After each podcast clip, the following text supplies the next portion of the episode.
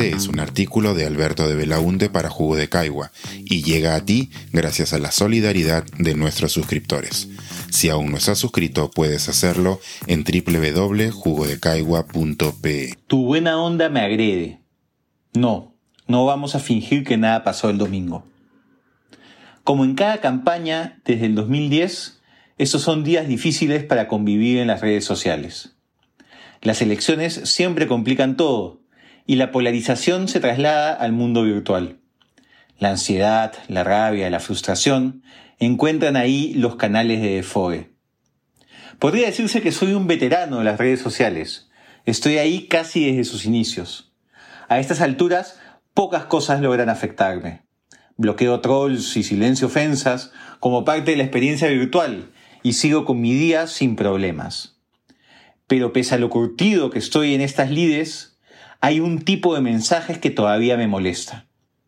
Y más en estas elecciones en particular.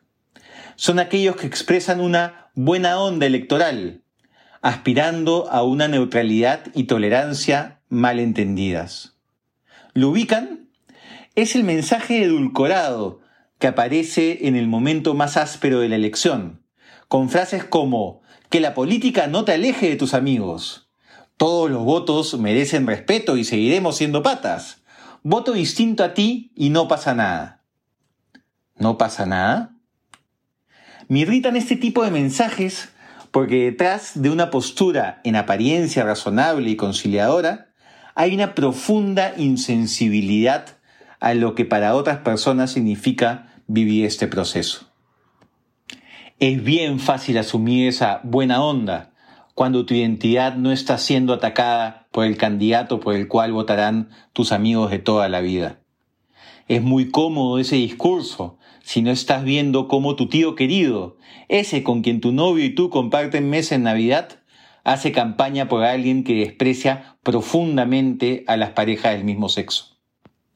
Te debes sentir súper racional escribiendo esa reflexión, porque nadie te dice, con todas sus letras, que no importas y que no hay lugar para ti en tu propio país.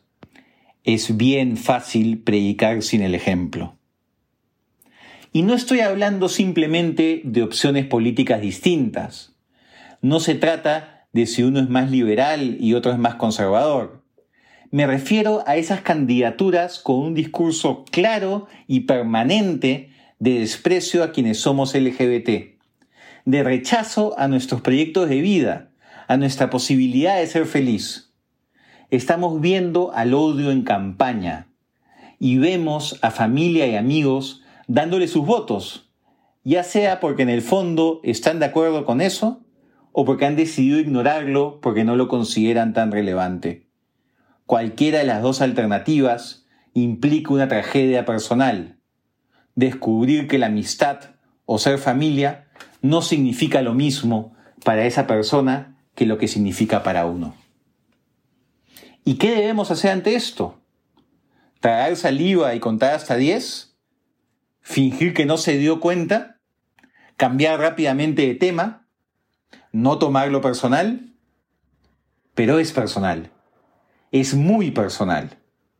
Las voces disque conciliadoras están pidiendo que mantengamos en nuestra vida a personas que, en un momento decisivo, no muestran consideración hacia nosotros. A quienes pensábamos que eran parte de nuestro refugio de afecto dentro de una sociedad hostil. Un escándalo que nos piden ignorar para continuar compartiendo memes en WhatsApp, para seguir sonriendo los selfies, para no arruinarle el almuerzo a nadie. Esa buena onda nos pide llevar la fiesta en paz, su fiesta en paz, porque no han notado que nosotros no estamos bailando. Vienen conversaciones incómodas y tal vez decisiones difíciles, pero por dignidad no vamos a fingir que nada pasó este domingo. Este es un artículo de Alberto de Belaunte para Jugo de Caigua y llega a ti gracias a la solidaridad de nuestros suscriptores. Si aún no estás suscrito, puedes hacerlo en www.jugodecaigua.pe.